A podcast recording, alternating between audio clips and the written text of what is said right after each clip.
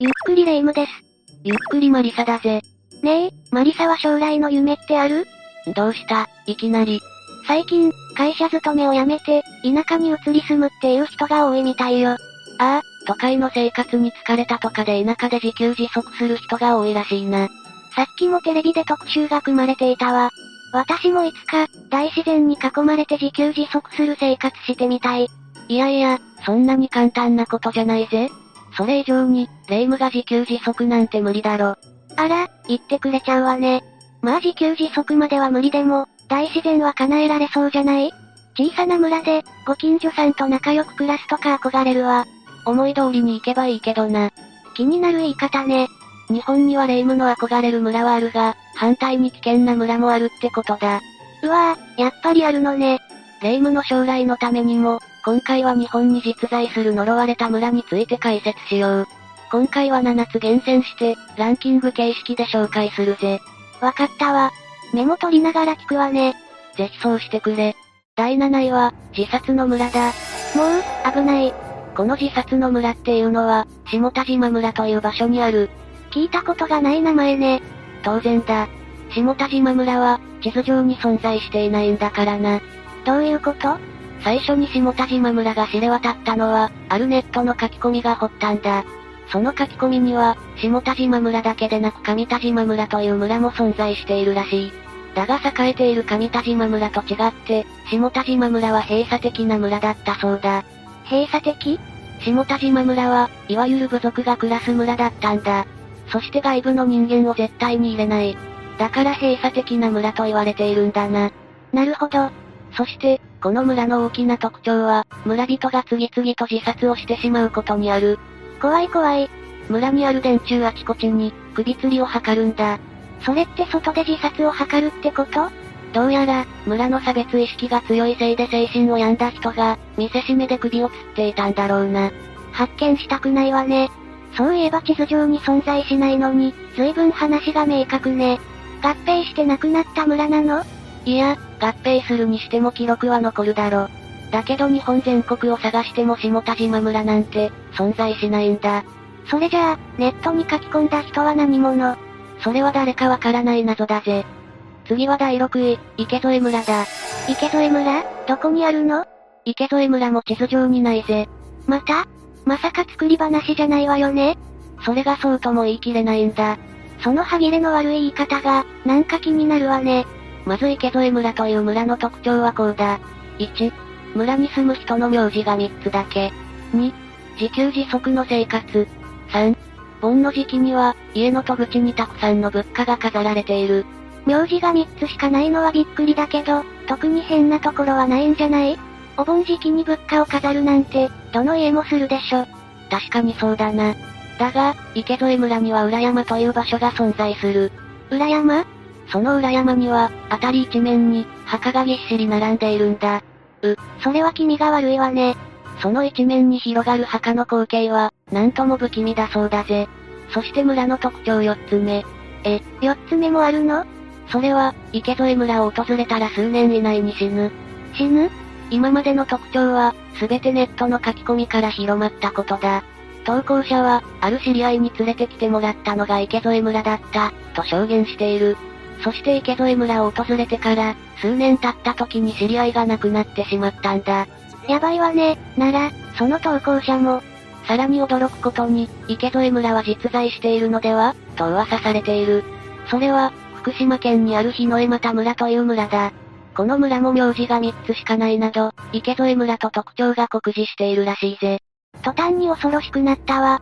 さあ、どんどん行くぜ。次は第5位、ジェイソン村だ。あら、ジェイソンって、映画13日の金曜日の登場人物よね。ホッケーマスクをつけて、チェーンソーで追いかけ回す殺人鬼。レイム、やけに詳しいな。ホラー映画好きなの。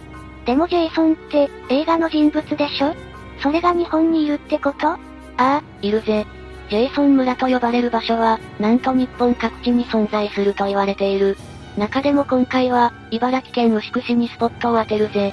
そ、そんなにジェイソンが各地域に、はびこっているってヤバすぎるわね。牛久市のジェイソン村には何が起こるのこの村は田園地帯が広がる、のどかな村だ。だがそこは現在、工場の跡地になっている、廃墟群となっているぜ。廃墟群、何かありそう。その廃墟の中には、最近まで誰かが生活していたらしい光景を見ることができる。散乱している調理器具や、吊るされている洋服などがあるそうだ。廃墟なのに、そんなものまで残っているのね。そしてここは、殺人事件が起こった場所らしい。え、この場所に住んでいた一家で起きた事件だ。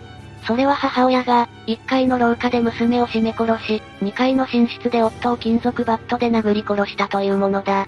こ、怖すぎる。事件後、1階から娘の泣き叫ぶ声が聞こえた、など心霊現象が起きている。お母さんに殺されるとか、かわいそう。でもジェイソン関係ない気がするんだけど。ここには他にも事件があるんだぜ。この廃墟で、ある女性が暴走族に襲われて命を奪われてしまったんだ。それからというもの、その女性の霊が頻繁に目撃されるようになった。なんとその霊は、ジェイソンのようなホッケーマスクをつけて出てくるんだ。え、何それ、めちゃくちゃ怖い。この辺りをバイクで通ると、女ジェイソンの霊が取り付いて、事故ってしまうらしいぜ。いろんな人の念が強そうで、本当に呪われている場所かも。さて次は第4位、指切り村だ。指切り村これまた、物騒な名前ね。話の内容も物騒だけどな。え、どんな内容なのこれは昭和50年代に、福岡県の田川地方で起きた話だ。村に住む一人の男性が草刈り機を使用中に、誤って自分の足の指を切り落としてしまった。うわわ、それは痛そう、最悪の事故ね。だが、この事故はきっかけにしか過ぎない。えこの村の人々に奇怪な現象が起こるようになる。それは村人の手足の指や耳、目など、体の至るところがなぜか欠けていくんだ。はい体が欠けるどうしてこの時は原因がわからなかった。だから、それを見た他の地域の人間に何かのたたりだと噂されるようになったほどだ。そりゃあ、そうよね。この村は、かつて景気が良かったとされている背景が関係している。鉱山があるので、村人の大部分が炭鉱を仕事にしていたんだ。だが後に廃校が決まると、村人たちは多額の退職金を国から受け取るようになる。羨ましい。ところが大金を得た村人は、派手な豪遊生活を送るようになるんだ。そして金も底を尽きるようになる。体の一部がなくなったのも、その頃だな。うわ、追い打ちじゃない。お金の使い方は別として、仕事がなくなって体まで傷ついたなんて、かわいそう。だがこれは、たたりなんかじゃないんだ。えこれは村人たちによる、保険金を狙った恋の事故だったんだ。何それわざと自分の指を切って、事故を装ったってことそうだ。しかも自分の赤ん坊まで殺してまで、保険金を騙し取ろうとした家族までいたんだ。し、信じられない。そこまでやるなんて、どうかしてるわ。ここからが、トップ3だ。第3位は、村八部村だ。村八部って、確か村の人から、いじめられるのよねああ、村八部は、昔からある風習の一つだ。そして、多くの事件にまで発展している、根深い問題でもある。狭い集落だと閉鎖的になるから、起こりやすいって聞くわね。中でも、村八部事件で実際に起きた事件がある。それは1952年昭和27年、静岡県の上野村で起きた。発端となったのは、衆院選挙だった。選挙上野村では、以前から公然のように、替え玉投票が続いていたんだ。あら、まさか不正選挙しかもこのことに関して、選挙管理者は黙認。村人たちも当然のように、何の疑問を持たなかったとされている。だ、ダメでしょ。完全な出来レースじゃない。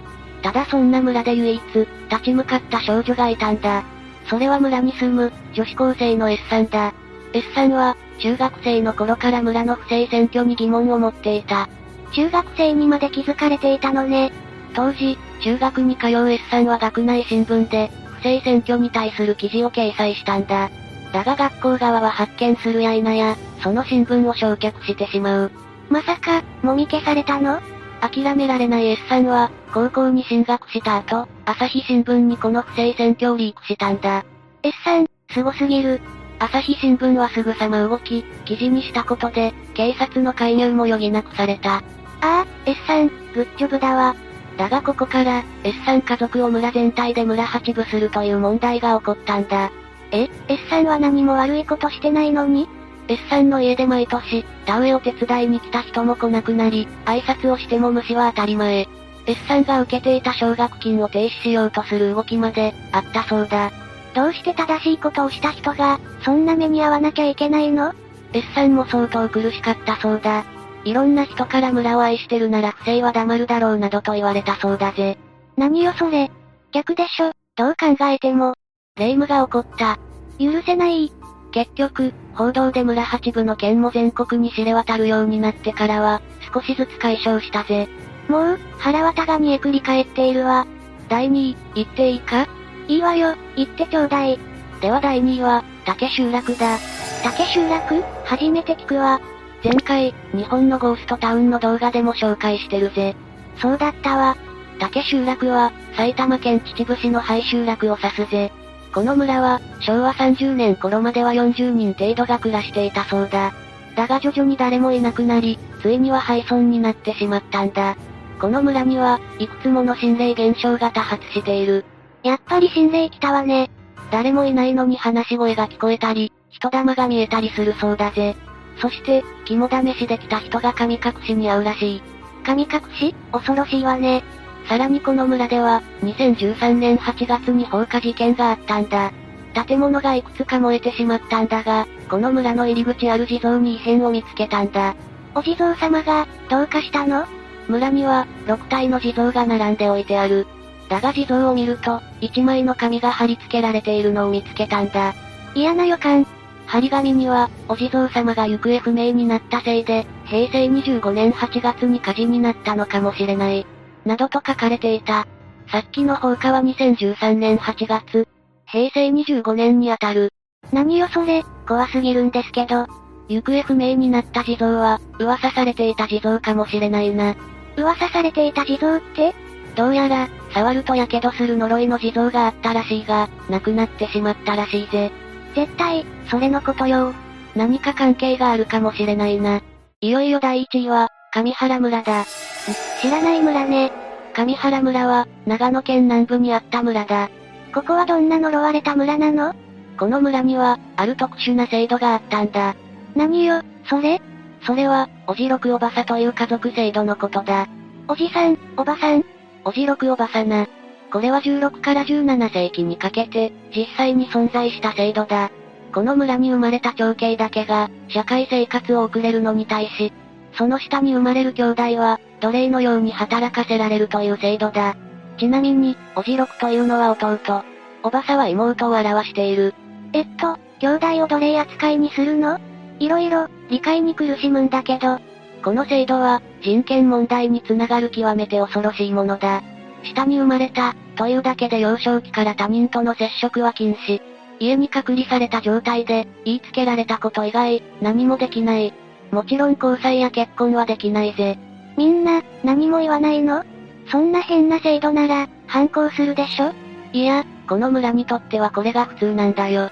それに人間、こんな隔離された生活を送れば、反抗するという思考にもならない。現に、おじろくおばさの人たちは、みんなロボットのように、無気力かつ無口だったそうだぜ。かわいそう。この制度は、貧困問題によって、できたとされる。長兄より、下に生まれた兄弟を養う余裕がなかったんだ。